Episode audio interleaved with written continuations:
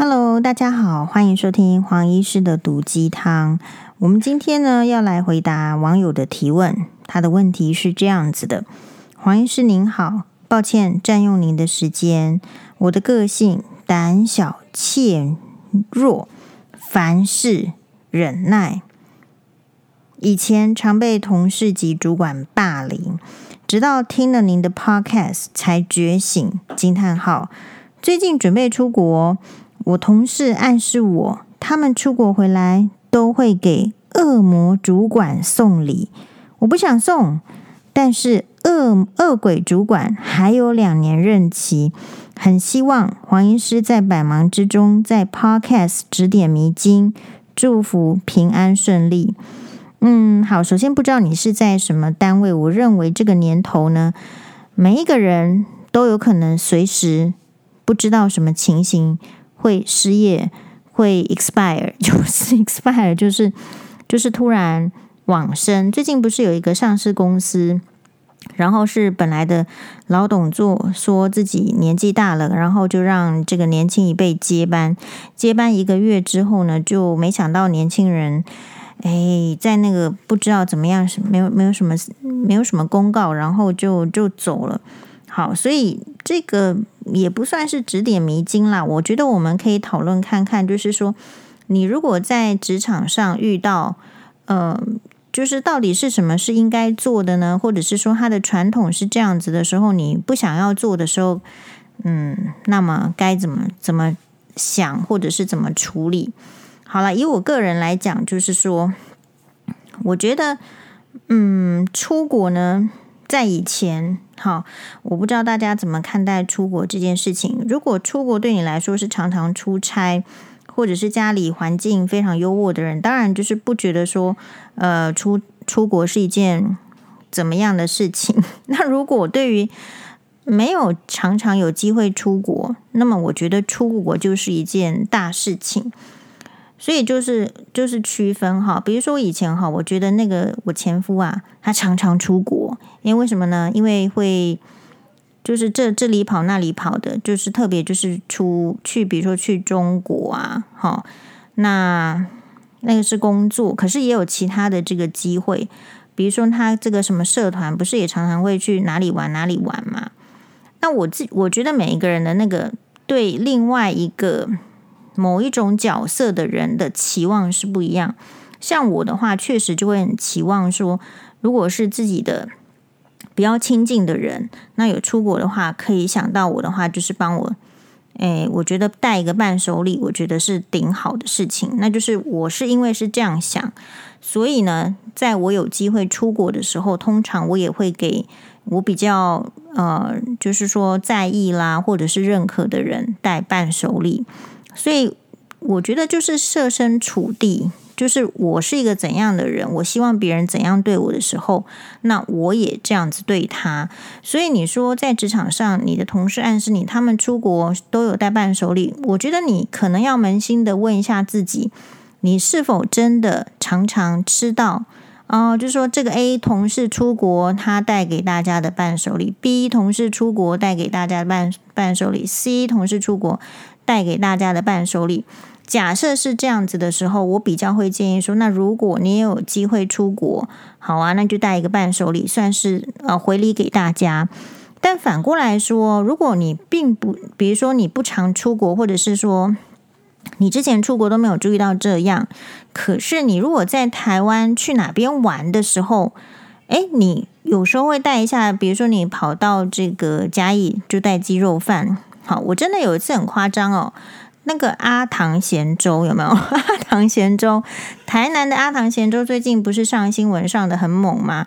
说他们是就是拼了，好像有点拼了命在维护台湾传统小吃啦。好，就是说呃守护得很艰辛。我是觉得那个眼泪是婆假。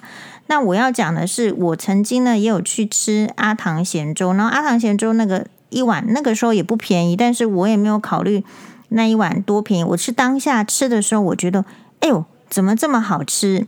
所以呢，哎，我真的把它打包外带，然后打包回来给我同事吃。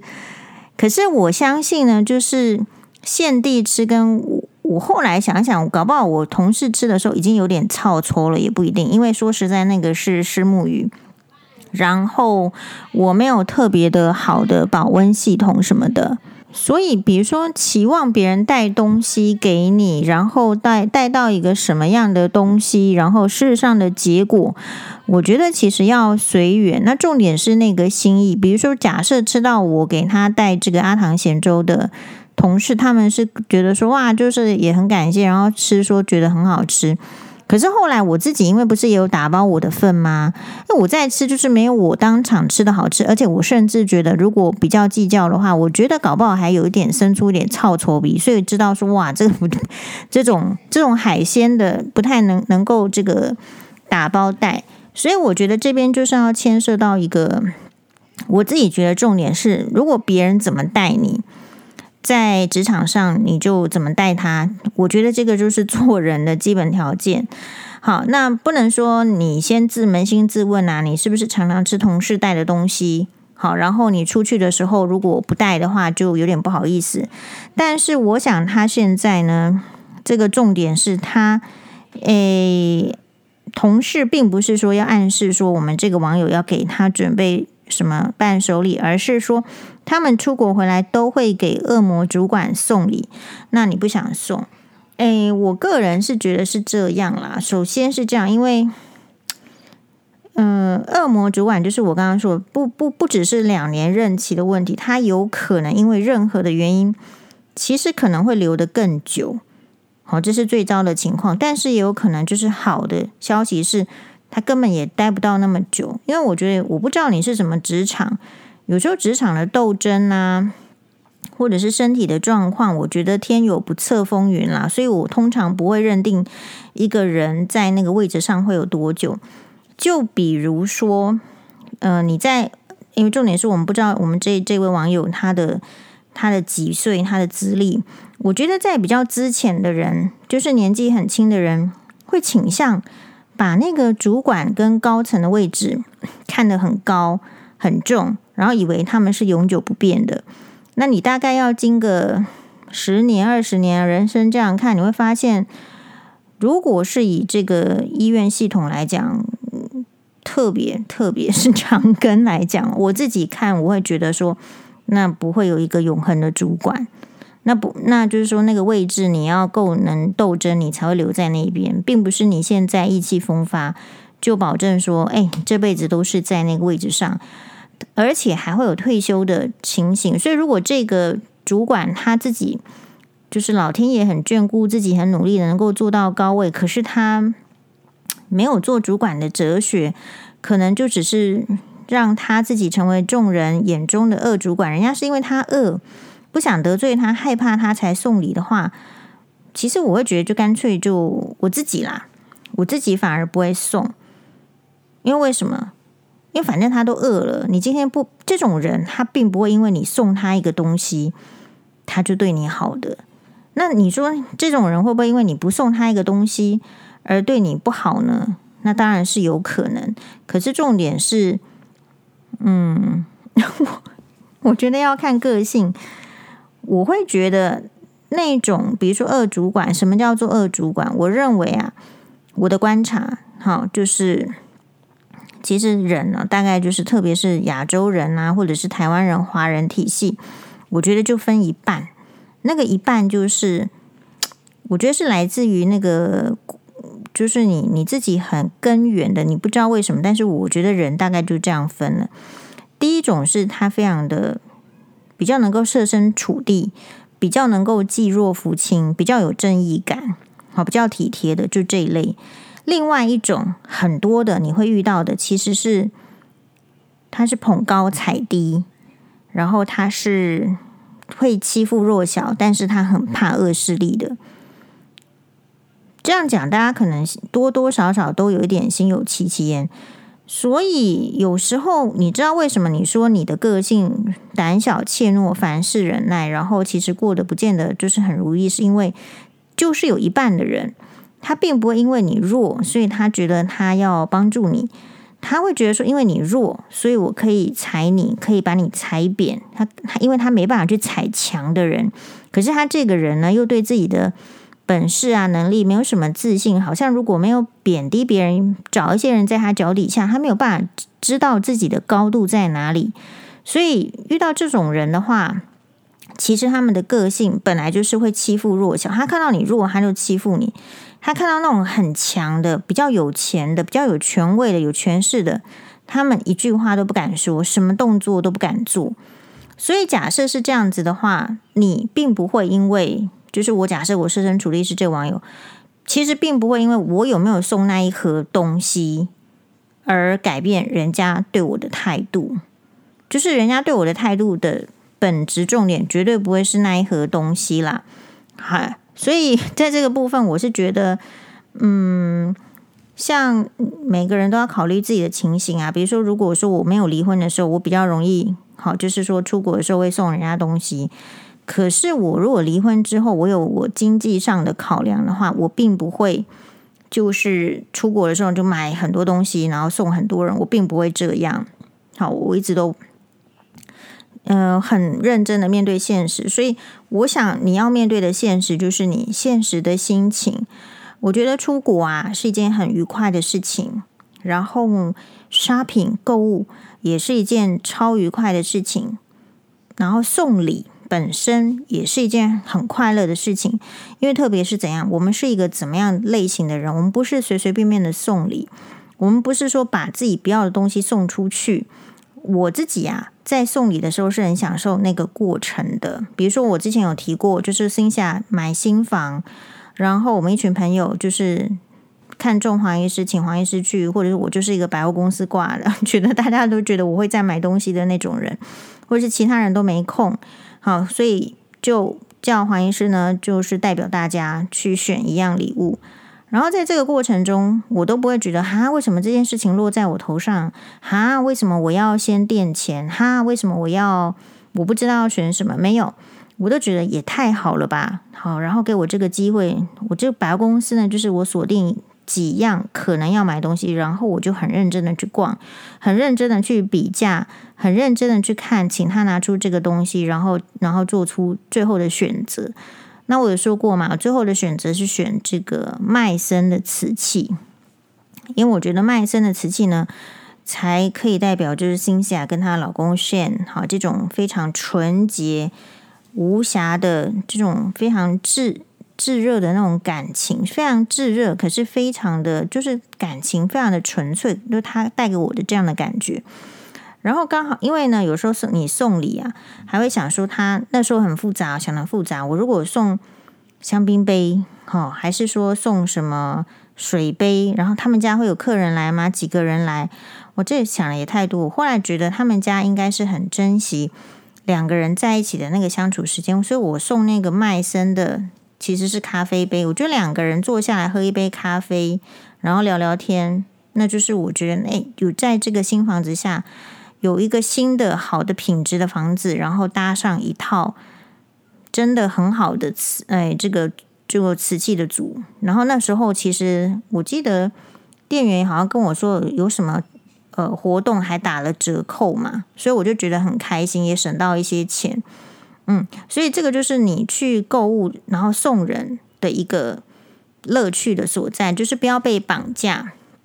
好，那你如果说真的说别人都有送而没送的话，我觉得最好的方法是你连你的同事都不要送，你只要回来的时候就说哇真惨，好，出去的时候呢竟然 COVID-19 中标啦，待在旅馆呃不能接触，所以这次就没有带礼物给大家。我觉得解决的方法很多，实际上内心是怎么想的也不需要交代。那如果他们真的很在意伴手礼，其实没有拿出来，就是也不会有人就是白目来问。那如果真的有人白目来问，你就说你中了 COVID-19，你你动弹不得等等。这个当然就是一种比较善意谎言式，就是其实人家就自己要有心底的知有知根知底的，好认识这么久了，就要知道说。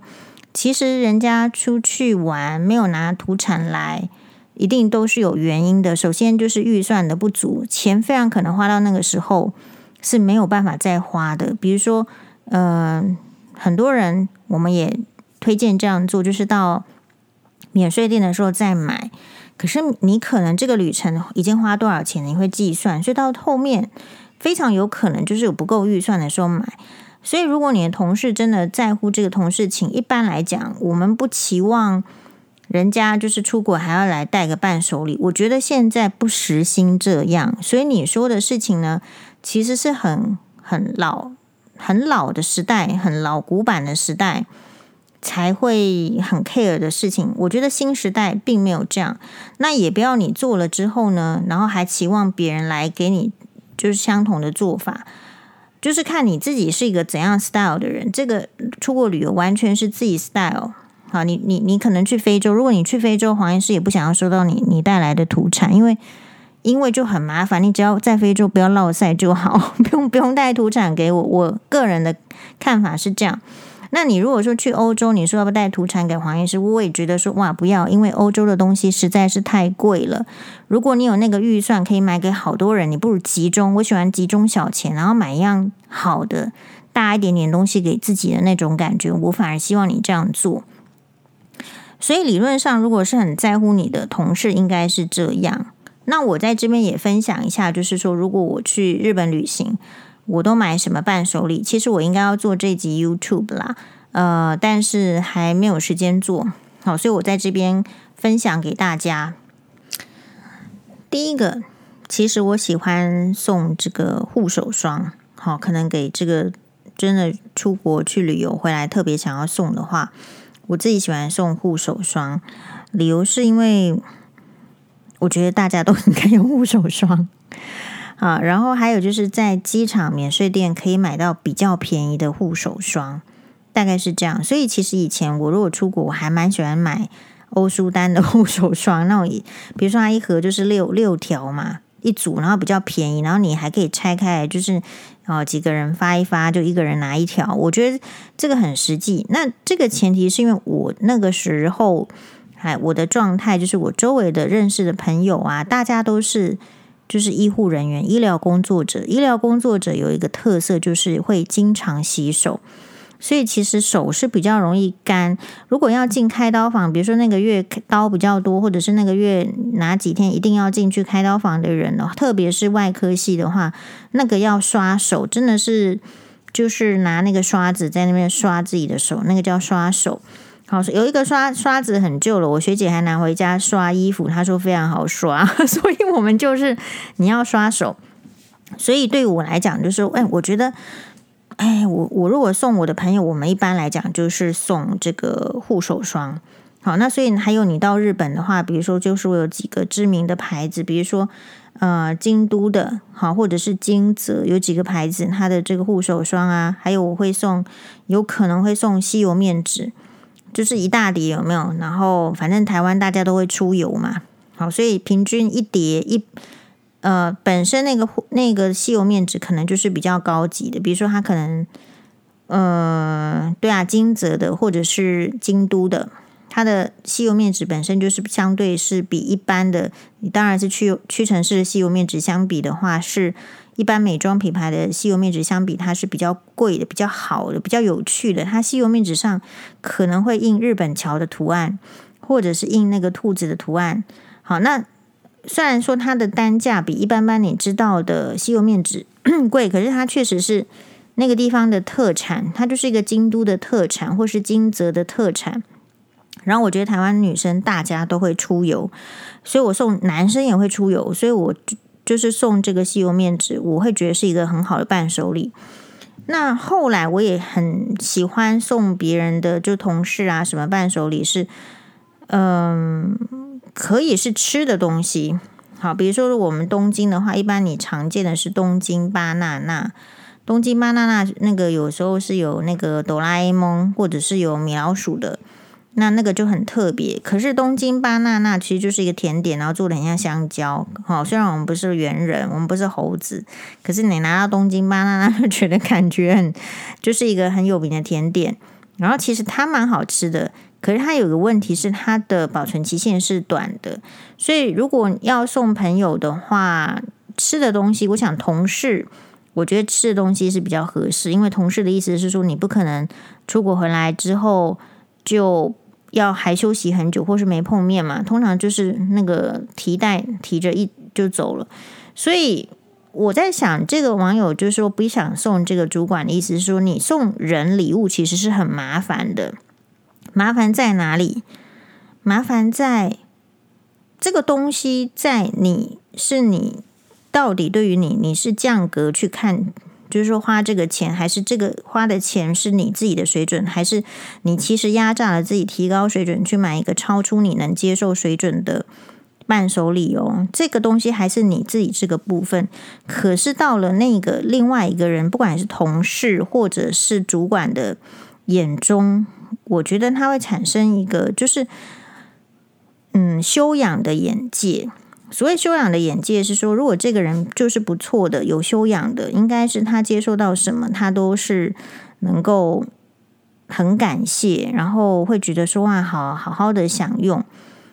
那如果说他不是这种修养，或者是刚好你送的东西，他对你有所期待，比如说他有些人你知道的，就是会把自己看得很重要，因为把自己看得很重要，所以不太接受别人对他。在他所理解或是想象范围的不客气或是不尊重，其实就是这样。比如说那个台中医生娘的 case，你说那个老板花莲的那个小吃店的那个面店，好，不知道是面店还是豆花店，有点忘记。嗯，跟他讲话，那个医师娘有没有一点点是因为自己他觉得医师娘这个社会地位是高的？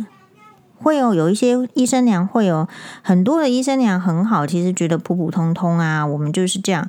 可是有一组医师娘曾经有过嘛，我记得好像是一个什么内科医师娘还是怎么样，还是还是整形外科医师娘，我有印象好深刻。那个时候他就出来说什么啊，老公赚多少钱啊，点点点点。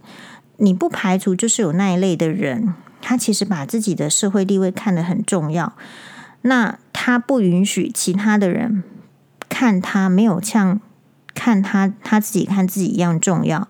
其实那个老板，那个面店的老板会有一点怎样呢？就是说，你就是一般的客人，你一般客人不管是谁来，我都不让他弄我的冰箱，不让他碰我这个东西。所以他的态度是这样，他没有一点点把他想象成是蔡英文，或者是没有一点点把他想想象成花莲慈济院长。我举例啦，所以他们就会产生这种。嗯，对对接的那种，到底要什么样的态度？可是比较有修养的人，应该是说，其实你会站在他的阶级，站在他的立场，站在他的他的处境去想说，那如果在他的情境，他大概是这样。好，所以就会产生问题。那所以送礼的话，我觉得有时候也是这样。所以我不太去送那种，就是我抓不到他心意的。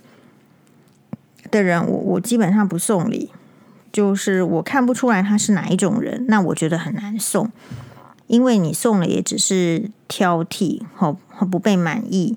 那所以我送的都是说我确信说，哎，我送了之后他们都会觉得很开心，好，然后也不会跟我那边推来推去，就啊，我送你啊，你不要啊，嗯，很麻烦。所以我去如果去日本，我还会送的话，就是我还蛮喜欢送那个日本和光百货的东西。为什么呢？因为我自己有一个迷思，就是和光百货就是银座里面，好，就是那种最高档的百货公司这种迷思，就是它就是银座的一个地标。然后银座和光百货公司，如果你去过的话，真的你第一，因为它一楼进去就全部都是名表，然后就算是它的 B One，也不是美食街，是。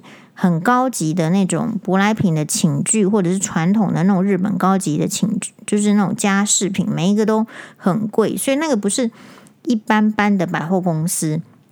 好，所以我我送这个和湾百货公司的东西是第一个，它不是一般人会去，就是很长很因为一堆一堆什么客啊，一堆什么什么什么团啊会去的那种百货公司，没有，它没有什么打折。那再来就是说，他因为他自己对自己的那个品质是有要求的，所以他然后他会有一些特定的，比如说 Christmas 就会有那个饼干，然后他和和光百货公司有官网，好，我有加入会员，然后他的那个他他所卖的东西很特别，就是日本人会特定喜欢会使用的东西，比如说康卡奇，比如说手帕。然后他那个手帕呢，不一定是日有日本制的，然后有他们也有，会进来那个欧洲制，然后就会有很漂亮的风景啊，很漂亮的樱花啦，或者是什么油菜花那种，就是很漂亮的手帕。那这个我也很就会很喜欢买啊。然后所以和光百货不是主要只有买这个，就买巧克力啦、饼干啦、手帕，我还要去买他自己的茶。那这个茶呢，事实上在黄医师 YouTube 里面我有。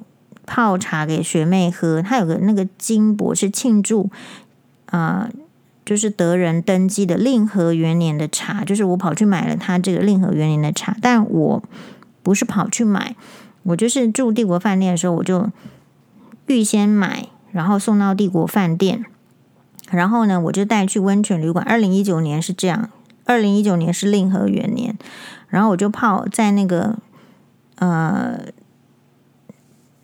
那个温泉旅馆，好，就温泉旅馆的地方，它有茶壶，然后我就在那边泡茶给学妹。YouTube 可以看到这个，因为我觉得那个茶蛮好喝的。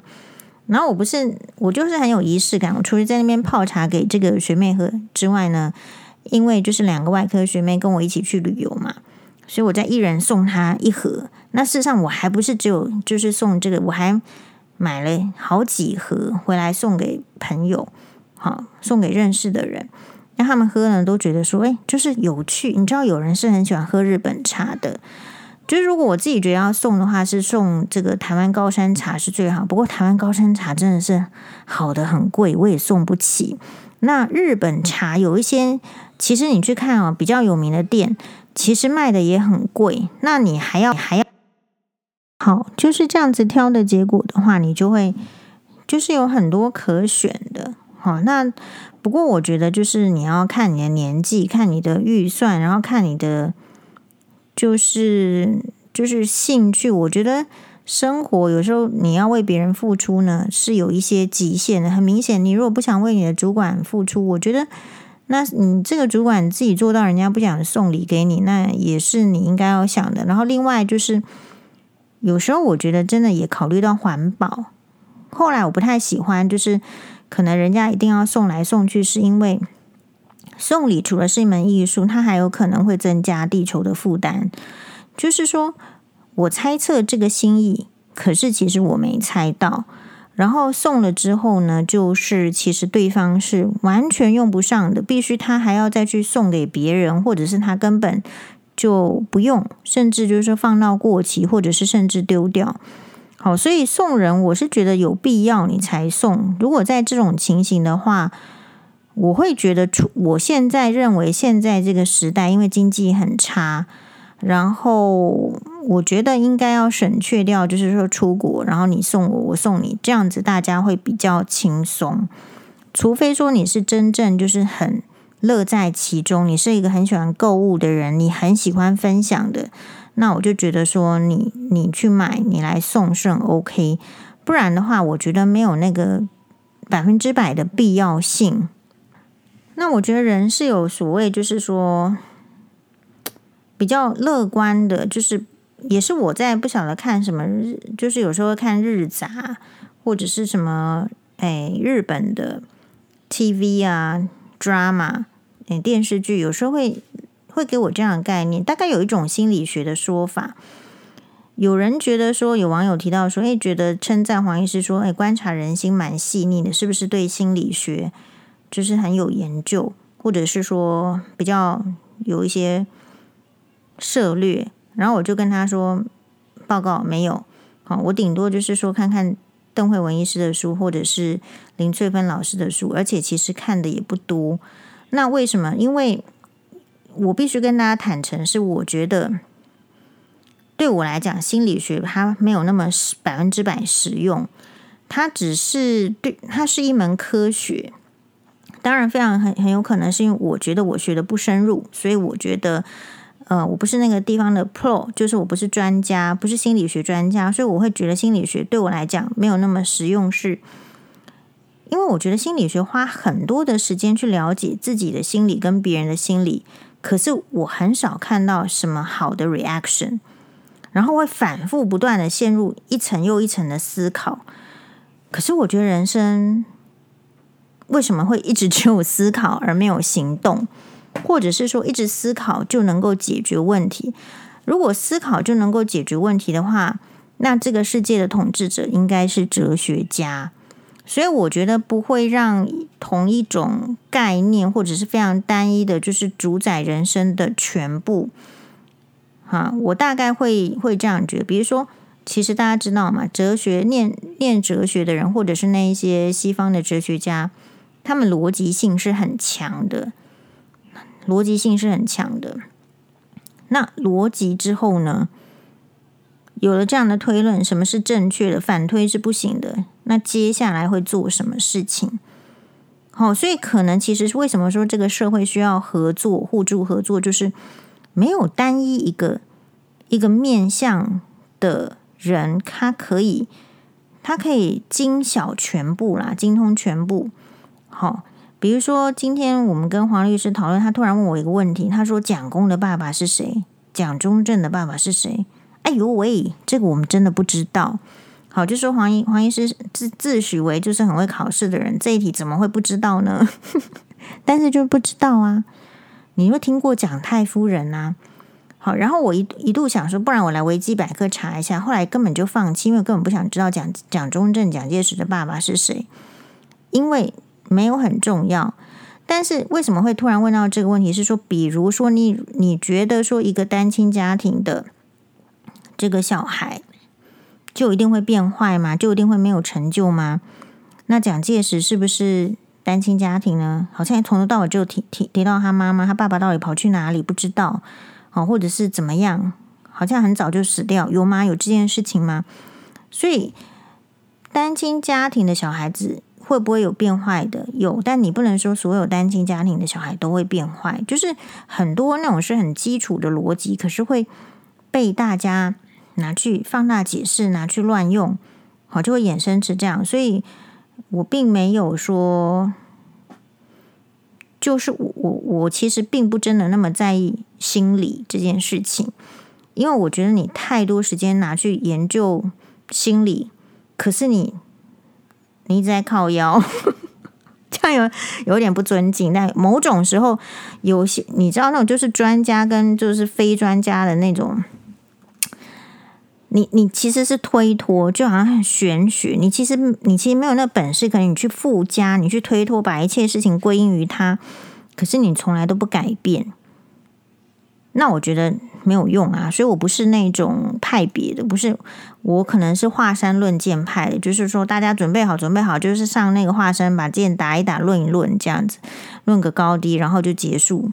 我比较是那一派，我不是说一直关在。哪里？然后一直讨论，一直讨论那个类型。好，好，那黄医师今天 podcast 就先录到这边为止。好，因为这个辛巴发现一个哆啦 A 梦博物馆，那我必须要跟他去研究哆啦 A 梦博物馆了。马达呢？